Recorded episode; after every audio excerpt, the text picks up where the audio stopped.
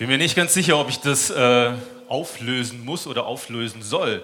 Ähm, wenn ich in Jugendgruppen oder Gemeinden unterwegs bin, kommt es ganz oft, dass Leute auf mich zukommen und sagen, hey, mit deinen Eltern war ich schon auf Freizeit. Sag ganz liebe Grüße an deine Eltern. Erstmal Mal habe ich immer ein bisschen gestutzt und so, dachte, hä? Ich, meine Eltern sind cool auf jeden Fall, aber ähm, mit der Zeit habe ich gelernt, einfach zu sagen, ja, mache ich. Ich sage auch meinem Onkel und meiner Tante schöne Grüße. ja, also der Bruder von Lothar, der mir noch einen Tick näher steht, ja, äh, ist mein Papa. Und äh, ich finde ja tolle Familie ja, auf beiden Seiten und äh, ich genieße das sehr und ich mag auch den Namen ja, tatsächlich. Und außerdem ist es ja nicht unsere Aufgabe, jung auszusehen oder jung zu heißen. Wir sollen ja jünger werden und jünger machen. Ja? Also von daher ähm, taugt das eh nichts. Ja? Also wir müssen alle noch an uns arbeiten lassen, glaube ich. Und so.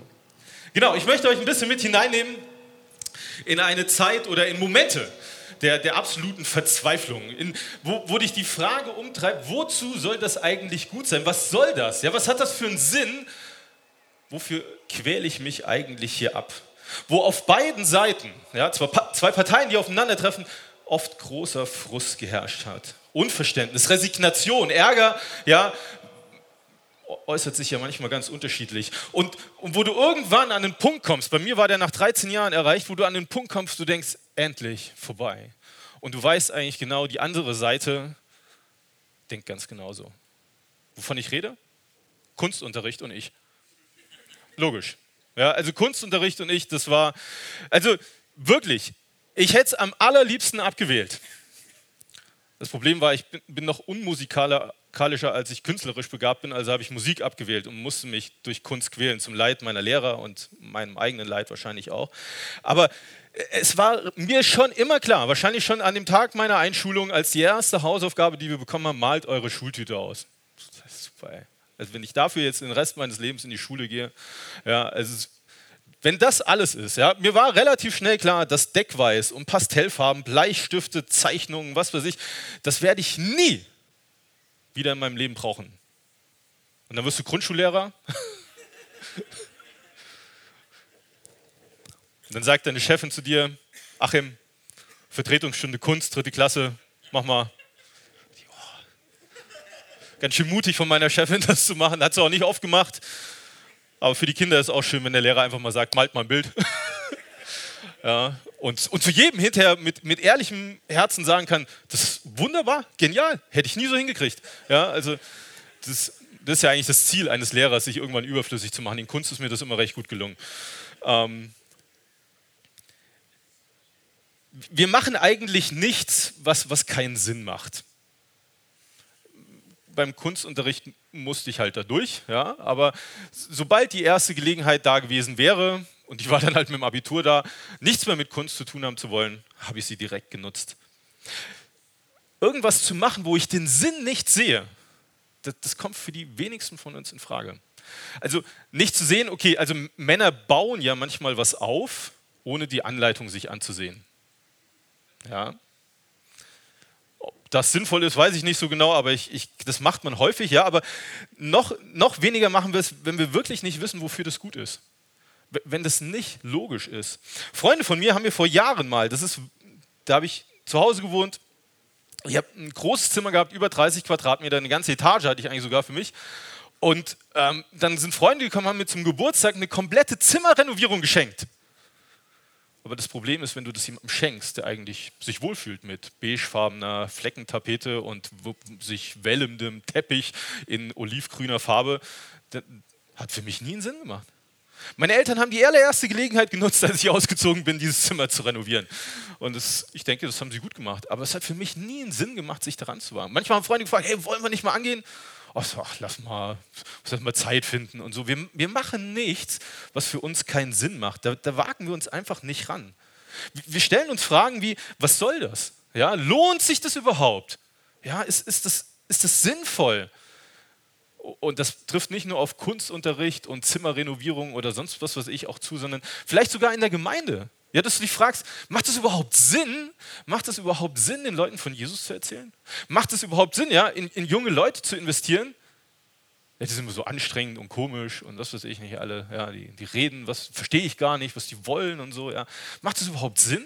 Macht es überhaupt Sinn, sich in der Gemeinde einzubringen und zu denken, es tut sich eigentlich gar nichts? Lohnt sich das? Ja, klar, irgendwie, weißt schon, so, wir kennen ja alle die Bibel und so, Logo steht irgendwo da. Aber lohnt sich das? Wie oft kommt da Frust auf? Und ähm, der eine oder andere macht es dann vielleicht wie ich mit dem Musikunterricht. Sagt, nö, mache ich nicht mehr. Hat eh keinen Zweck, lohnt sich nicht. Oder mit dem Zimmer, ja, ach komm, ist doch ganz in Ordnung. So. Ich, ich mache es mir einfach bequem. Irgendwann gewöhnst du dich auch an beigefarbene Tapete und wellenden Teppichboden. Das kommst du schon, und in deiner Gemeinde kommst du vielleicht irgendwann auch damit zurecht. Vielleicht fragt man sich manchmal, ob das zuverlässig ist, ja, ob das ich meine Freunde gefragt hätte, also ob ich mich auf euch verlassen kann, weiß ich nicht so genau, ja. Und, und, und du denkst es vielleicht auch, wenn, wenn, du, wenn du Leute hörst in der Predigt oder du liest die Bibel und der liest von was weiß ich nicht für Dinge, die Gott tut, ist es wirklich heute noch so? Lohnt sich das noch? Oder das Thema Bibel, ja, also gut, das sind biblische Geschichten und dass Gott Wunder tut, aber kann ich das heute noch für bare Münzen nehmen? Ist, ist, Gott wirklich noch, ist, ist noch was da irgendwo in der Wundertüte, so dass Gott was streuen könnte? ein entscheidender Punkt, glaube ich, an der Stelle ist, dass ich schaue, wer, wer sagt mir eigentlich etwas? Wer ist derjenige, der mir was sagt? Und die Frage, ob ich ihm vertraue. Ich möchte mir mit, heute, mit euch heute Abend Noah anschauen. Und ich weiß nicht, was für Fragen sich Noah gestellt hat. Und er hatte nicht mit Kunstunterricht und einem hässlichen Zimmer zu kämpfen. Das, das waren irgendwie andere Fragen, glaube ich, wo er sich die Fragen vielleicht genauso gestellt hat. Äh, macht das Sinn? Ist es, ist es wirklich zuverlässig? Ich meine, guckt, was machen die anderen eigentlich? Ich, ich nehme euch mal mit äh, in den Hebräerbrief. Ähm, das Thema ist Glaube, der baut ohne zu sehen oder da, wo noch nichts zu sehen ist. Und aus Hebräer 11 lese ich mal den Vers 7 vor, ähm, wo quasi Rückblick gehalten wird auf äh, über 900 Jahre Menschenleben, ein Blick in das Leben von Noah. Hebräer 11, Vers 7. Wie kam es, dass Noah nach Gottes Anweisung eine Arche baute, um seine Familie zu retten? Der Grund dafür war sein Glaube. Noah nahm die göttliche Warnung ernst, obwohl von dem angedrohten Unheil noch nichts zu sehen war. Durch sein Vertrauen auf Gott verurteilte er den Unglauben der damaligen Welt. Er selbst wurde ein Erbe jener Gerechtigkeit, deren Grundlage der Glaube ist das Erste, was mir auffällt, wenn ich, wenn ich mir Noah hier angucke und wenn ich die Geschichte im, im, Alten Testament lese, ist, dass, dass, es, dass er gemerkt hat, da hat Gott zu mir geredet. Das, das war, glaube ich, wirklich der erste Punkt, ja, dass er sagt, diese, dieser Auftrag, der, den ich da bekommen habe, den hat mir nicht mein Nachbar gegeben. So, ey, Noah, lass mal ein Schiff bauen, ja, oder so. Kommt bald ganz viel Regen oder sonst irgendwie, ja. Also, Gott hat zu ihm geredet. Und ich denke, ja klar, Logo, kenne ich doch. Aber das ist tatsächlich eine elementare und wichtige Grundlage. Ja? Gott hat so viel Vollmacht, so viel Autorität, dass, dass, dass er sich gefürchtet hat vor ihm. Dass, Noah sich darauf einlässt und sagt, das mache ich. Ich meine, ich lese das mal vor aus 1. Mose 6, ihr, ihr dürft es einfach mal, ich stelle vor, ihr, ihr werdet jetzt Noah, ja, oder wegen mir seine Frau, ja, und Noah kommt zu euch und erzählt euch, was Gott gesagt hat. Nicht so mit dieser, ja, Kinderstundenbrille, ich kenne die Geschichte von Noah schon, sondern jetzt ohne Kinderohren, Ohrstöpsel, sondern ähm, einfach zum allerersten Mal. Gott sagte zu Noah, 1. Mose 6, Vers 13, ich habe beschlossen, Mensch und Tier zu vernichten, denn durch sie ist die Erde von Gewalttat erfüllt. Bau dir eine Arche, einen Kasten aus Tannholz, teile ihn in mehrere Räume ein und dichte ihn innen und außen mit Asphalt ab. Er soll 150 Meter lang sein, 25 Meter breit und 15 Meter hoch. Sorg für eine Lichtöffnung. Sie darf bis zu einem halben Meter unter den Dachrand reichen. Setz eine Tür in die Mitte ihrer Längsseite. Drei Stockwerke soll die Arche insgesamt haben. Denn ich werde die Flut kommen lassen, eine Wasserflut über die Erde. Alles Lebendige soll darin umkommen, alle Menschen und Tiere. Mit dir schließe ich folgenden Bund. Du sollst mit deiner Frau, deinen Söhnen und ihren Frauen in die Arche gehen. Und von allen Tieren sollst du je ein Männchen und ein Weibchen in die Arche bringen, damit sie zusammen mit dir am Leben bleiben. Von jeder Art der Vögel, der Land- und Kriechtiere soll je ein Pärchen in die Arche kommen, damit sie überleben. Lege ausreichend Vorräte an, dass ihr und die Tiere damit versorgt werden können. Langsamer nochmal bitte. Ich muss mal mitschreiben. Ich, so schnell habe ich das nicht mit. Stell dir vor, du, du, du hörst so eine Ansage. Und, und, sofort fängst du an im Stichwort, Moment, Arche. Okay, Google, Google was ist Arche? Äh, was war Flut nochmal? Ja, keine Ahnung denkst, boah, was ist das? Moment, wie viele Tiere, Wikipedia, wie viele Tierarten gibt es? Moment, das, Noah hat es zum allerersten Mal gehört. Und wir so, ja, der hat es gemacht und so. Aber für ihn war das, der hat es eben nicht schon in der Kinderstunde gehört. Für ihn war das neu. Und irgendwie auch ganz schön, ganz schön heftige Botschaft. Das klang ziemlich unglaublich. Ich meine, Gott sagt auf der einen Seite, er will Menschen und Tiere vernichten, auf der anderen Seite sagt er ihm, hey, deine Familie, die will ich retten. Da, da kommt eine Wasserflut über die ganze Erde. Ich, außerdem sollte ihr noch jede Menge Tiere mit in dieses Schiff hineinnehmen. Das ist jetzt nicht so, dass du dann sagst, ah ja, stimmt. Das ist ja wie vor 50 Jahren ungefähr. Haben wir das schon mal erlebt, ja. Das war neu, wirklich neu für Noah. Und mich beeindruckt es wirklich, dass, dass, dass Noah irgendwie anscheinend nichts davon in Frage stellt. Dass er nicht irgendwie einen Gegenvorschlag macht oder anfängt zu diskutieren. Also lass, lass, mal so eine kurze Austauschrunde machen. Ja, pro, contra, was spricht dafür, was spricht dagegen? Warum ich ausgerechnet das Tier? Ja, und äh, weiß nicht, meine Frau hätte noch einen Farbvorschlag für die Arche oder so. Für, für ihn ist entscheidend, Gott gibt mir eine Weisung und ich mache das.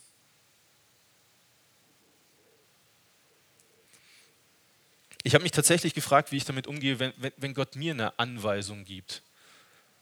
Oh, ob ich wie Noah reagiere, ja? Das ist mir so klar, Gott, voller Autorität, sagt mir etwas und ich versuche so oft noch zu diskutieren, zu handeln vielleicht, irgendwie so Ideen mit einzubringen, wie das Ganze besser funktionieren könnte. Und ich weiß nicht genau, ob es bei mir an dem Punkt hakt, der, der bei Noah recht kurz und knapp hier beschrieben wird.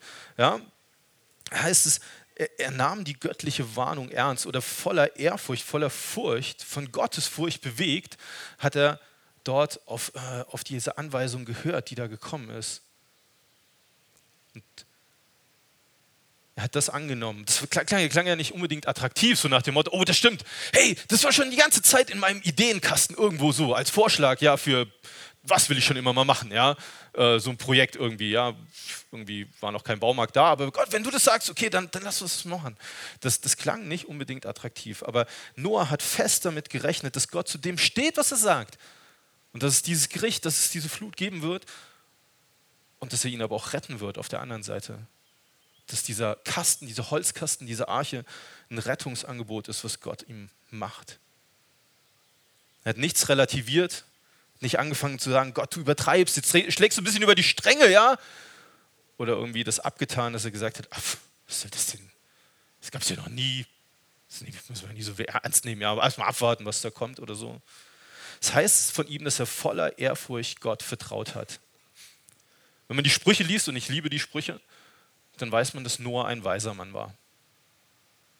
Der Anfang aller Weisheit ist Ehrfurcht vor Gott. Noah war ein weiser Mann. Und diese Ehrfurcht vor Gott, die hat Folgen gehabt. Er hat Gott vertraut.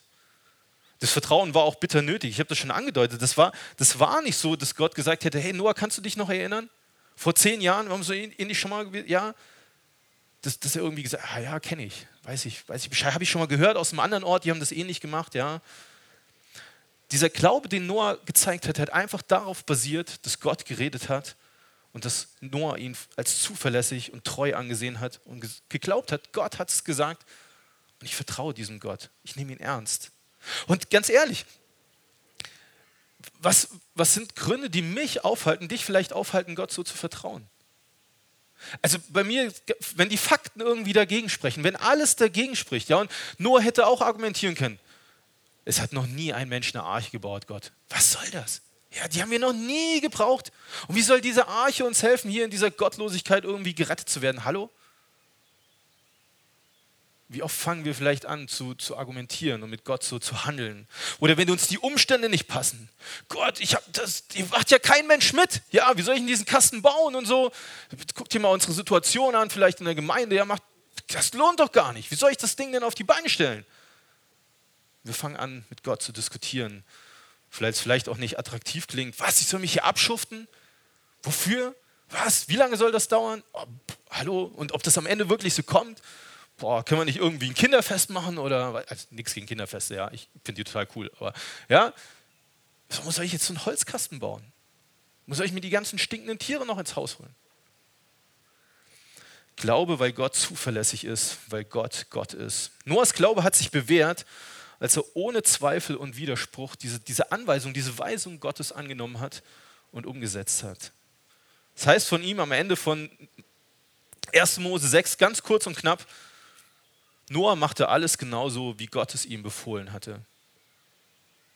Der war, der war gehorsam. Und, und, wenn man sich das mal ein bisschen überlegt, ja, da war niemand, der ihn unterstützt hat. Also gut, vielleicht seine Familie scheinbar schon irgendwie, denke ich, ja, aber er eigentlich, war diese Familie von Noah, die waren total einsam. Da, da, war nicht so, dass die Leute irgendwie gesagt haben, jawohl, wir, das ist ein super Projekt, Noah, wenn du vorangehst als Pionier, wir hängen uns dran, wir bauen mit. Gab's nicht. Irgendwie war keiner da, der ihn unterstützt hat. Alle anderen haben sich eher wenig für Gott interessiert. Und, und dann herrschte absolutes Chaos. Die, diese Welt war einfach geprägt von Gottlosigkeit, von Unglaube. Und Noah legt trotzdem los, obwohl diese Welt total kaputt und am Ende war. Und die Menschen eigentlich, ja, anstatt irgendwie ihm, ihm Mut zu machen, eigentlich nur über ihn gespottet haben und über Gott gespottet haben.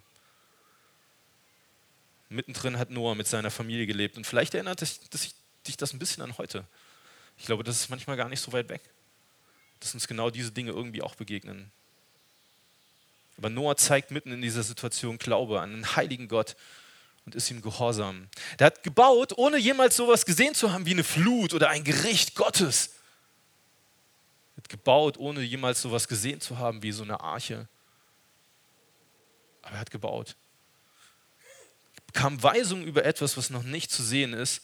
Das ist auf der einen Seite, finde ich, das finde ich auch spannend von Gott, ja, dass er jemandem einen Auftrag gibt über etwas, was er noch gar nicht gesehen hat. Er beschreibt ihm das, traut ihm das zu, zu bauen. Diese Arche. Traut ihm das zu im Angesicht von diesem Gericht, das wartet, zu sagen, hey, du hast noch eine Aufgabe vorher. Und da ist das Vertrauen von Noah auf der anderen Seite, der, der baut, obwohl man überhaupt nichts sieht. Wenn man 1. Mose die, diese Kapitel so liest, ja, 6, dann, dann bekommt man den Eindruck, dass Noah 120 Jahre an diesem Kasten gebaut hat. Wann hast du das letzte Mal 120 Jahre an was gebaut? Ah, okay zwölf Jahre.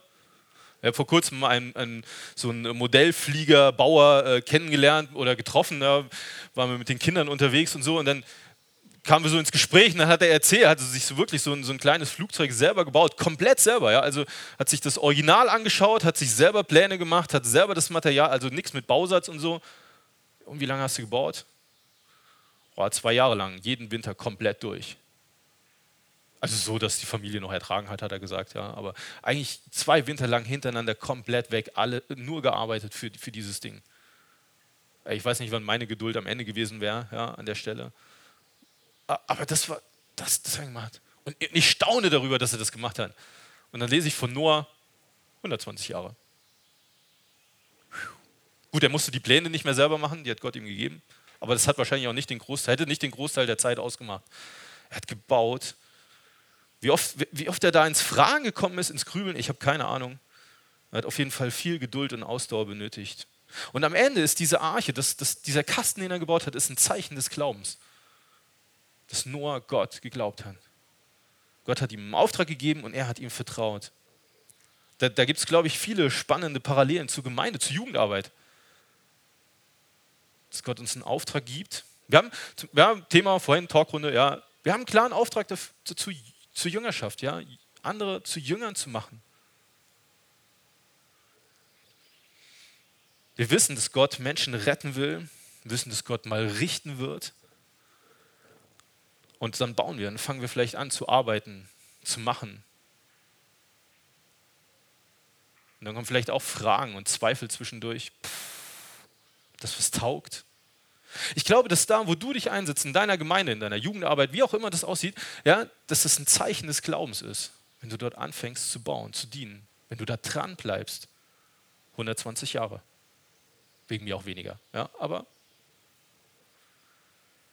oft ist wenig zu sehen, dass irgendwas passiert. Vielleicht manchmal auch gar nichts. Du investierst und investierst und investierst und es passiert nichts. Oder das, was passiert, ist irgendwie nicht das, was du dir vorgestellt hast. Das ist eher frustrierend und deprimierend. Und wie Noah leben wir in einer Gesellschaft, wo das Chaos mehr und mehr zunimmt, wo Unglaube wächst, wo Widerstand wächst, wo Spott sich vielleicht tatsächlich auch breit macht, wo Resignation bei manchen Gläubigen vielleicht da ist, wo du am Ende, wo es dir vielleicht genauso geht wie Noah, du, du denkst, du stehst alleine da. Und doch ist Gott ein Gott, der rettet, dass, dass Menschen Gott kennenlernen in Gemeinden, dass sie Rettung finden, weil da Leute sind, die bauen die sich einbringen. 120 Jahre. Die dranbleiben. Vielleicht will Noah dein Mutmacher sein, ich weiß, diesen Auftrag neu anzugehen, zu sagen, okay, ich baue, ich, ich bringe mich ein, ich, ich gehe das an, die nächsten 120 Jahre. Gut, wenn du schon 50 Jahre hinter dir hast, darfst du die streichen. Die nächsten 70 Jahre. Okay? Äh, ich gehe das an. Noah hat erlebt, wie Gott gehandelt hat, wie, wie er sein Vertrauen und seinen Gehorsam Wirkung gezeigt haben. Gott hat seine Familie tatsächlich gerettet. Dieses Bauwerk, dieser Holzkasten wurde Noah und seiner Familie zur Rettung. Deine Gemeinde, deine Jugendgruppe ist ein Bauwerk, wo Gott Menschen retten will. Davon bin ich fest überzeugt. Ich weiß nicht, was schwieriger ist, sich in Gemeinde einbringen zu bringen oder eine Arche zu bauen. Keine Ahnung. Kann ich wahrscheinlich auch nicht mehr beurteilen. Ja? Aber es, es gibt, glaube ich, manchmal Ähnlichkeiten. Aber es ist tatsächlich so. Ja, da ist, da ist eine junge Frau, die hat als Teenie von Jesus gehört, ja, weil Leute in ihrem Kinderheim, wo sie groß geworden ist, von, von Jesus erzählt haben. Jahre später, während ihrer Ausbildung, erinnert sie sich dran, in einem christlichen Krankenhaus, wo sie gelernt hat, begegnet ihr irgendwie eine Bibel und Aufkleber und Kalender, was, und sie geht in diese Gemeinde, wo, wo die Leute herkamen, die ihr von Jesus erzählt haben, und hat sich taufen lassen. Da ist ein junger Mann, ja, der, der sich eigentlich mehr aus, also er, er kann das heute gar nicht mehr richtig sagen, warum er sich zum Konfirmandenunterricht angemeldet hat, aber irgendwie wurde er halt gefragt, ob er mitmachen will. Seine Eltern hatten mit Kirche nichts am Hut. Ja, irgendwie hat jemand gefragt, willst du nicht mitmachen? Macht er. Und lernt am Ende Jesus kennen. Krass. Gott rettet Menschen. Da kommt eine Frau zum Glauben, die eigentlich alles hat. Ja, Familie, ein riesengroßes, schönes Haus, Mann hat eine tolle Arbeit aber tief innen drin alles voller Unglück und Unzufriedenheit. Sie ziehen um, lernen Christen kennen, und vorher schon Christen kennengelernt, waren nicht die Ersten, die lernen Christen kennen, mehr Christen kennen und entscheidet sich für Jesus. Erzählt bei uns auf dem Sofa zu Hause, wie Gott sie frei gemacht hat von ihrer Alkoholsucht. Ihr Mann sitzt daneben, kein Christ, ja, und es ging um den Gespräch um, um Taufe und so, und er sagt, was soll ich sagen? Ich sehe, was mit meiner Frau passiert ist. Ich, ich kann es nicht erklären, aber ich sehe, seh, was mit ihr passiert ist. Gott ist ein Gott, der Menschen rettet. Und es ist so gut, dass du dich einsetzt in Gemeinde, dass du dich ein, dass du nicht aufgibst, dass du seit 120 Jahren und die nächsten 120 Jahre dran bist. Weil Menschen Gott kennenlernen. Ich darf in eine Gemeinde gehen, die vor 20 Jahren an dem Punkt war, dass alle Geschwister über 60 waren und es war noch eine Handvoll, na gut, einen Finger nehme ich noch dazu, also es waren sechs Leute über 60. Und die haben einfach weitergemacht. Die haben oft gefragt, sollen wir nicht einfach das Licht ausmachen, die Tür zu machen, was soll das noch? Und sie haben gebetet, sie haben Gott vertraut. Sie haben fast 120 Jahre weitergemacht. Heute sind vier in dieser Gemeinde noch über 60, alle anderen sind jünger. Gott hat ein Wunder getan, Gott hat Menschen gerettet. Wir, wir können das manchmal nicht erklären, was, was Gott tut. Ich weiß auch nicht, ob Noah das hat erklären können. Ja? So ein Baubericht, gib mal einen Baubericht. Hey, das, das, Ding steht, der Kasten steht und am Ende diese, diese Flut ist vorbei und Noah, hey, Gott hat uns gerettet. Glauben heißt bauen, ohne zu sehen. In Ehrfurcht und im Vertrauen auf Gott. Gott wirkt auch heute noch. Ich wünsche dir und mir, dass wir von Noah lernen können, was es heißt, wenn es darum geht, zu bauen, ohne zu sehen. Ich wünsche dir in Situationen, wo du dich einsam fühlst ohne Ende, dass du Mut bekommst. Dank Noahs Vorbild, weil Gott mit dir ist. Weil du eben nicht einsam bist, sondern weil Gott mit dir ist. Und weil das viel mehr ist, als das, was andere vielleicht dir geben könnten. Dass Noah zeigt, dass er, wie er sich gegen alle anderen stellt, wie er Gott vertraut und wie er dran bleibt, trotz dem ganzen Ungehorsam und dem Unglauben um ihn, um ihn drumherum. Dass er vertraut, ja, weil Gott zuverlässig ist. Trotzdem, dass alle anderen ihm eigentlich was anderes vorleben, ihm was anderes einreden wollen, vielleicht spinnst du diesem Gott zu vertrauen, vertraut er Gott, weil er merkt, Gott ist zuverlässig. Und ich wünsche es dir für deinen Dienst, deine Arbeit in deiner Gemeinde, in deiner Jugend, vielleicht auch im, im Kontakt mit Leuten, die, die Jesus noch gar nicht kennen, dass du Gott vertraust, weil er zuverlässig ist. Ähm, ich meine, ich weiß gar nicht, so die Bibelkenner hat, äh, hat Noah schon Hebräerbrief gelesen? Oh, weiß nicht genau. Man weiß ja nicht, wer ihn geschrieben hat, vielleicht, ja. Vielleicht, hat, vielleicht war das einer der Bibelverse, den Noah auswendig gelernt hat. Ja? Hebräer 11, Vers 6. Ähm, ohne Glauben ist es unmöglich, Gott zu gefallen. Wer zu Gott kommen will, muss glauben, dass es ihn gibt und dass er die belohnt, die ihn aufrichtig suchen. Und vielleicht hat er sich das manchmal aufgesagt, als er die Arche gebaut hat. Gott wird die belohnen, die ihn suchen. Ja, wieder einen Nagel reingeschlagen. Ja.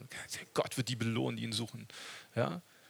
Vielleicht hat er sich das auf, weil er wusste, Gott ist zuverlässig. Er steht zu dem, was er sagt. Und ich wünsche dir und mir, dass wir Gott fürchten, dass wir Gott ernst nehmen, trotz dem ganzen Spott, trotz der ganzen Kritik vielleicht, die es von anderen Seiten gibt, weil Gott der ist, der größer ist. Nehmen wir Gott so ernst, dass wir ihm blind vertrauen? Wir haben eine Frau bei uns in der Gemeinde, die ist blind. Und das, ist, das finde ich schon sehr, sehr mutig. Und sie dann sich einfach jemandem anvertraut, ja. Sie macht ihr ganzes Leben schon nichts anderes eigentlich, ja, aber trotzdem, ich finde es mutig, zu sagen, hey, kannst du mir helfen, da und dahin zu kommen? vertrauen wir Gott so blind, ohne zu sehen, was der nächste Schritt bringt? Sagen, hey Gott, kannst du mich führen? Würde mir das manchmal so wünschen, dass ich Gott so blind vertrauen kann, wie diese Frau in ihrer Blindheit anderen vertraut, dass sie sie an den richtigen Platz bringen. Vertraust du Gott, wenn du noch nichts siehst von dem, was er vielleicht versprochen hat? Weil du es vielleicht dir auch gar nicht vorstellen kannst, weil du es vielleicht nicht mal ahnst. Ich wünsche dir dass, dass, und mir, dass Gottesfurcht uns zu mutigen Männern und Frauen macht, mitten im Chaos dieser Welt. Das lehrt mich zumindest Noah. Ich wünsche dir das für deine Gemeinde, für, für deinen Dienst in der Gemeinde, dass du genauso dran bleibst, wenn es darum geht, zu dienen. In, in Jüngerschaft zu investieren, in junge Leute zu investieren, in Evangelisation zu investieren, in Gemeinschaft in deiner Gemeinde zu investieren. Vor ein paar Jahren ging mir das so, und ich erlebe das auch immer wieder noch und so, dass, dass junge Leute, in die ich investiert habe, die, die schlagen Wege ein, wo du denkst, oh Mann. Ja? Und das, wenn, wenn du das ein paar Mal begegnet, dann kann dich das richtig frustrieren. Und dann saß ich auf einer Hochzeit, hat ein junger Mann geheiratet, ich glaube so fünf Jahre knapp her, so eine ähnliche Frisur wie ich, der ist auch mit mir verwandt und so. Ja. Und dann saß einer der Gäste dort und dem habe ich das erzählt und so und dann sagt er, kenne ich. So, ja, sagt es mit meinen Worten, kenne ich. Aber Achim, soll ich dir was sagen, warum, warum ich trotzdem weiter dranbleibe, wenn es darum geht, in andere zu investieren? Jetzt, bin ich gespannt, was jetzt kommt. Er hat gesagt, das ist unser Auftrag. Jesus hat gesagt, macht, macht die Menschen zu Jüngern. Er hat nicht gesagt, sorgt dafür, dass es erfolgreich abgeschlossen wird, ja, oder dass die alle irgendwie an ihr Ziel kommen oder alles so machen, wie ihr das wollt. Er hat gesagt, macht andere zu Jüngern. Hör nicht auf zu investieren in andere. Das muss ich mir manchmal sagen. Ich glaube, das muss ich Gott auch manchmal sagen, wenn er an mich denkt. Ja? Einfach weitermachen. ja? Aber Vielleicht ist es das, was, was wir von Noah auch lernen können, weiterzumachen. Weshalb? Weil, weil Gott uns eine Anweisung gegeben hat? Ja? Vielleicht ist es genau das. Mir hat es unglaublich Mut gemacht, weiter dran zu bleiben und zu investieren. Ich wünsche wünsch dir ganz viel Mut, wenn es um deine Gemeinde geht, weil, dass du weißt, Gott ist mit dir, wenn du dich in deine Gemeinde investierst, wenn du in Menschen investierst. Ich wünsche dir Vertrauen, ja, wenn es um deine Gemeinde geht, wo du darauf baust, dass Gott und seine äh, Zusagen zuverlässig sind. Wir Menschen sind nicht immer so zuverlässig, aber Gott und seine Zusagen, die sind zuverlässig. Und wenn er sagt, dass er seine Gemeinde bauen wird, dann, dann sollten wir dranbleiben. Dann lohnt es sich, dran zu bleiben. Und ich wünsche uns Gottesfurcht, wenn es darum geht, in Gemeinde zu investieren, Gemeinde zu bauen. Gott ist groß. Ja, Gott ist so ein großer Gott. Wir hatten gestern Missionsabend mit einem jungen Mann, der in Kenia äh, so Fußballcamps mit Moslems macht und das war sowas von beeindruckend, ja, den, den zu hören. Und ich habe ganz neu gemerkt an diesem Abend, wie groß Gott eigentlich ist. Was dieser Mann erlebt hat, dem seine Missionsgesellschaft gesagt hat, du bist verrückt, du bist lebensmüde, wenn du dorthin gehst, ja. Hat gesagt, aber ich muss sein, Gott hat mir das gesagt. Und ich dachte so an Noah. ja. also das, und wie er dann berichtet hinterher, oder wie er dann sagt, ich, ich bin hier, um zu berichten, was Gott Großes getan hat und einfach ins Staunen kommen. Gott ist groß. Auf ihn ist Verlass. Wer weiß, was noch alles gebaut würde, wenn wir Gott vertrauen würden. So manche Arche, oder vielleicht auch andere Sachen. Ja? Wer weiß, was, was Gott durch dich und mit dir bauen möchte. Gott sieht das, was wir noch lange nicht sehen. Das, und das ist das, was zählt. Die, die Arche entstand nicht nach den Plänen von Noah und seinen Vorstellungen, das war Gottes Idee. Gemeinde ganz genauso. Gemeinde ist, entsteht nicht nach meinen Plänen, nach meinen Vorstellungen, nach meinen Ideen, sondern nach Gottes Idee. Das ist gut so. Das ist wirklich gut so. Und da gehört Evangelisation dazu, da gehört Jüngerschaft dazu, da gehört das Investieren in Gemeinschaft dazu, gemeinsam mit anderen zu dienen, Gott anzubieten. Da gehört es dazu, in Jugendliche zu investieren, in Kinder. Gott baut Gemeinde. Das sind nicht so sehr unsere Ideen entscheidend, sondern, sondern Gott, der es am Ende der Entscheidende ist. Der Noah gebraucht hat, der, der Menschen gerettet hat und der heute noch Menschen rettet. Keine Ahnung, wo ihr so herkommt. Achso, das wollte ich noch fragen. Gibt es jemanden, der so aus Sachsen kommt? Ah, habe ich mir gedacht. Ja, hier, ich stehe, ich bin Sachse, seit 13 Jahren zumindest. Ja. Ich, keine Ahnung, wo du herkommst, ja. Wer weiß, wen Gott bei euch noch retten will. Das sehen wir vielleicht noch lange nicht. Aber lasst uns weiter investieren, lasst uns weiter bauen, ohne was zu sehen. Ich möchte noch beten und wäre schön, wenn ihr dazu aufsteht. Vater im Himmel, ich danke dir so sehr für, für Noah und für dieses Vorbild und dass es aufgeschrieben ist, dass wir das lesen können und wir staunen können über das, was du Großes getan hast. Ich weiß wirklich keine Ahnung, wie es Noah gegangen ist damals, als er das gehört hat, aber ich, ich danke dir, dass da ein Mann ist, der dir vertraut hat, der gesagt hat, okay, Gott hat es gesagt, Gott ist, Gott ist groß, Gott ist zu fürchten, ich mache das, was, was er gesagt hat. Herr, wie, wie oft geht uns das, dass wir vielleicht uns einsam fühlen, dass wir uns denken, dass das ganze Chaos um uns herum, vielleicht sogar in unserer Gemeinde das Chaos, das, das, das, das bringt doch nichts, oder? Doch, das bringt was. Es bringt was dran zu bleiben und zu investieren, weiterzumachen, zu bauen, ohne vielleicht irgendetwas zu sehen von dem, was noch kommt, von dem, was du noch erreichen möchtest und was du vorhast. Vater, ich bete, dass du uns Glauben schenkst, wie Noah ihn hatte. Und dass durch den Glauben, den du uns schenkst und den wir handeln und arbeiten, dass er dazu beiträgt, dass, dass du groß gemacht wirst und dass Menschen gerettet werden, weil sie deine gute Botschaft hören. Vater, danke, dass du der bist, der handelt und der wirkt. Und danke, dass du ein Mutmacher bist, durch und durch. Amen.